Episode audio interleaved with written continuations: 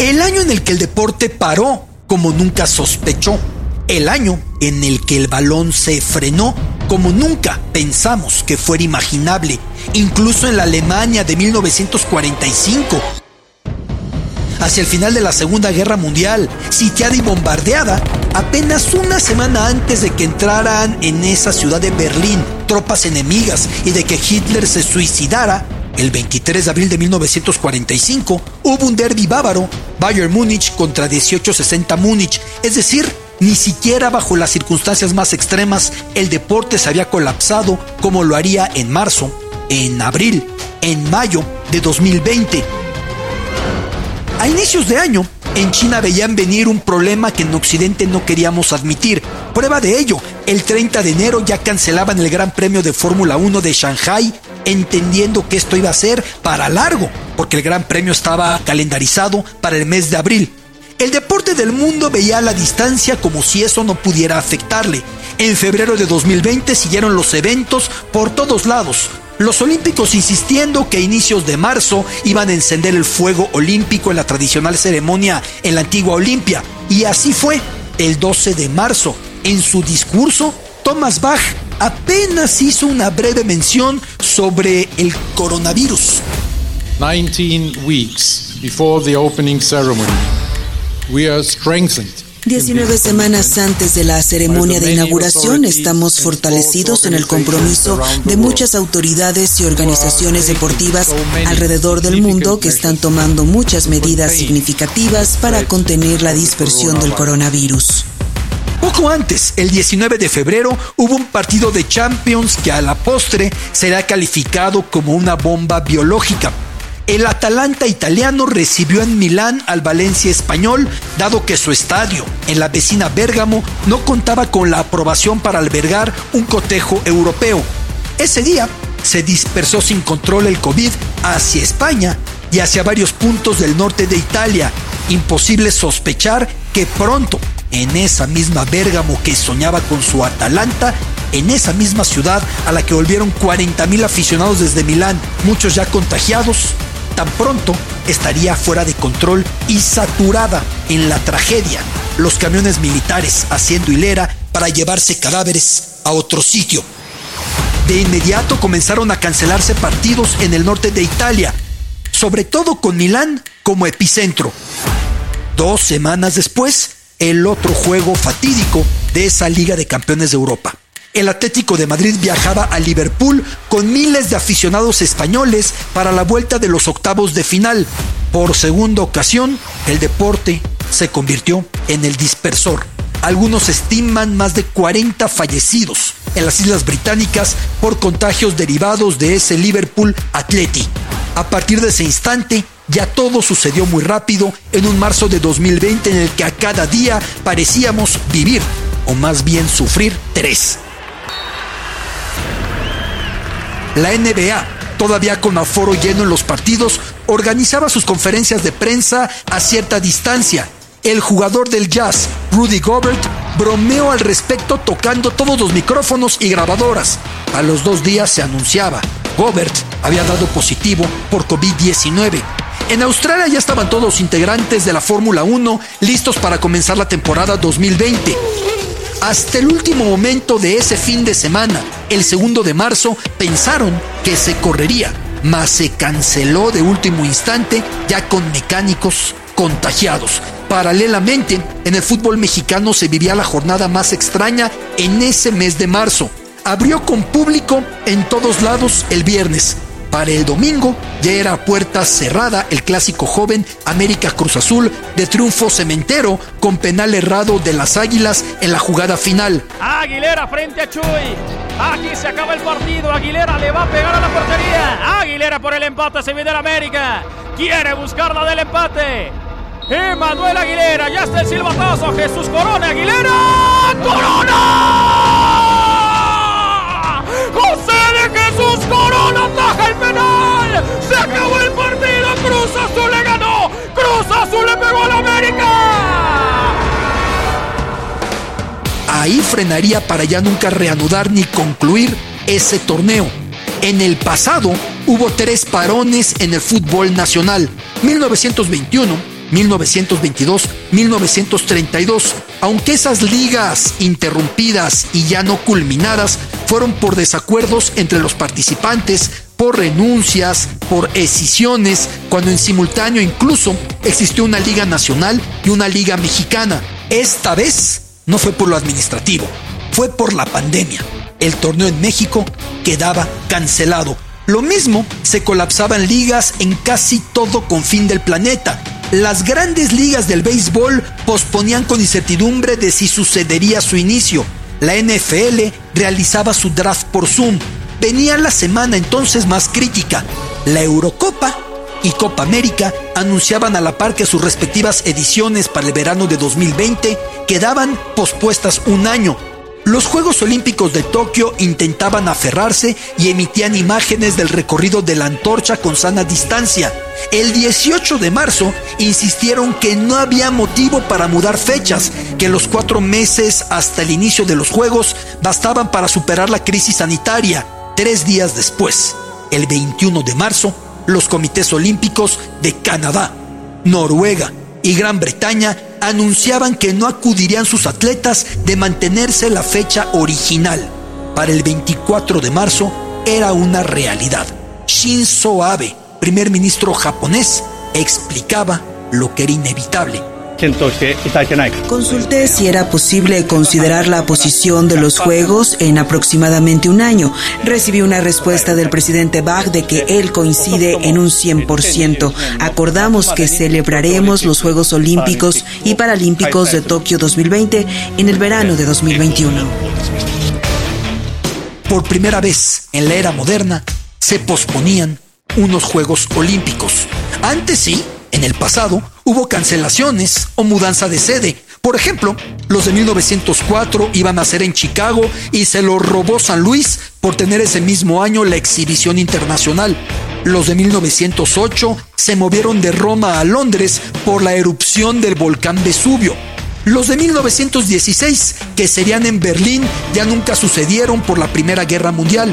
Los de 1940 eran de entrada para Tokio, más la implicación japonesa en la guerra con China hizo que pasaran la sede a Helsinki y a la postre tampoco serían en la capital finlandesa debido a la Segunda Guerra Mundial, conflicto que también impediría los Juegos de Londres 44.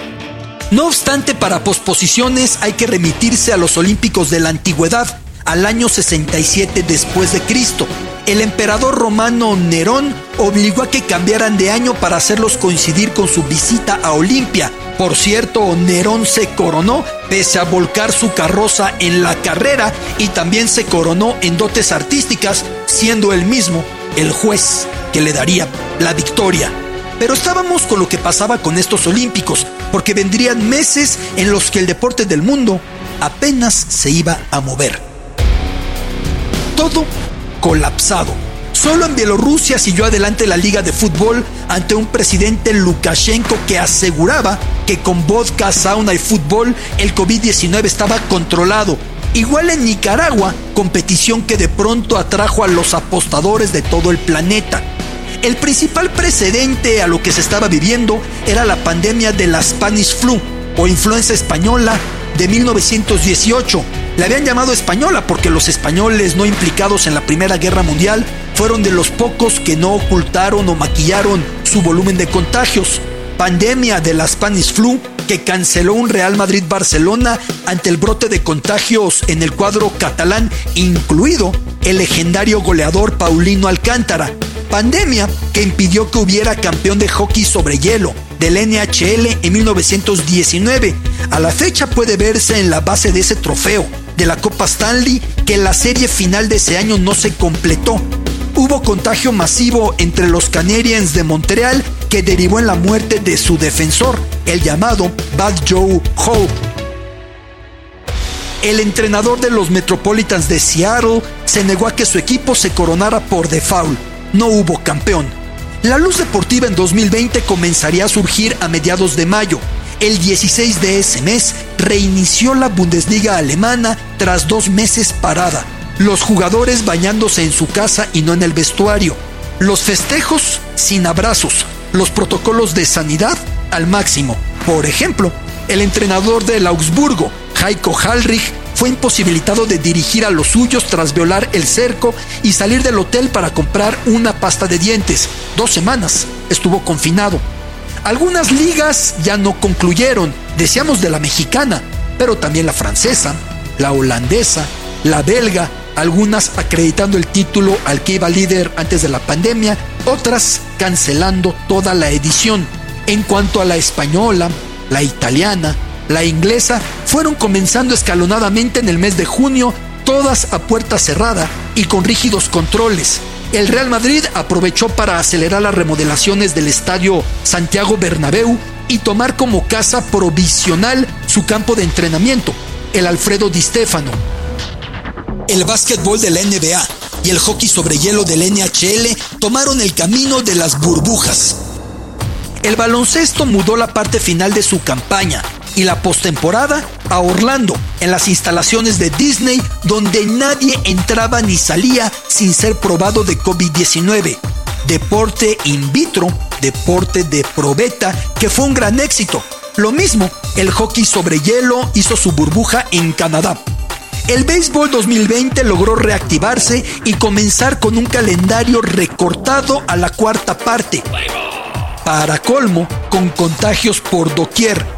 Algunos casos porque un equipo fue visto en un casino, otro porque una novena salió de copa saltando de bar en bar.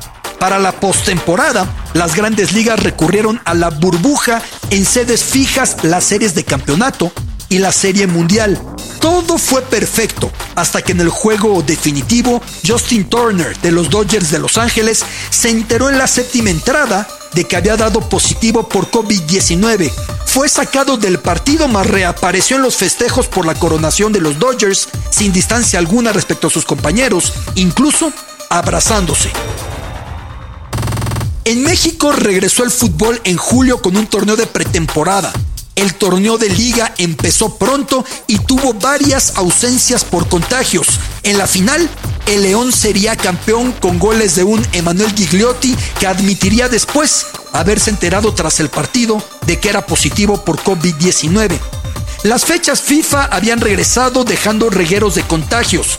El más célebre, Cristiano Ronaldo. Igual en la Fórmula 1 estuvo contagiado Checo Pérez o el multicampeón Lewis Hamilton. Esa nueva normalidad parecía convertir al deporte de élite en un simulacro de la inmunidad de rebaño. La Champions League apostó por la burbuja para su resolución. En el mes de agosto, en estadios vacíos de Lisboa, en Portugal, se desarrollaron los encuentros desde cuartos de final hasta la final que consagró campeón al Bayern Múnich. El Bayern es campeón por sexta ocasión en su historia de la UEFA Champions League. El Bayern Múnich, el equipo alemán. Los bávaros consiguen la sexta orejona en su historia. El tenis realizó meses después tanto Roland Garros en París como el Abierto de Estados Unidos en Nueva York. Por supuesto, sin aficionados. Antes, en el mes de junio, cuando todo estaba pausado, Novak Djokovic quiso jugar a que no existía la pandemia y el experimento terminó en desastre.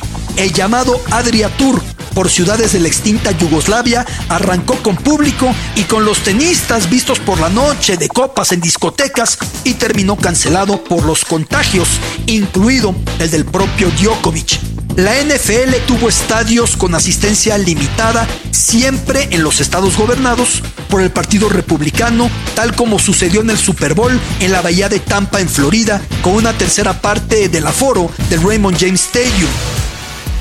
En el febrero de este 2021 pudimos ver el primer regreso a la normalidad deportiva, el abierto de Australia de tenis, con aficionados saturando las gradas, sin cubrebocas, sin distancia, luego de muy protestados encierros de los tenistas en las habitaciones de sus hoteles. A medio torneo, sin embargo, debió prohibirse el aforo por un caso positivo detectado en Melbourne.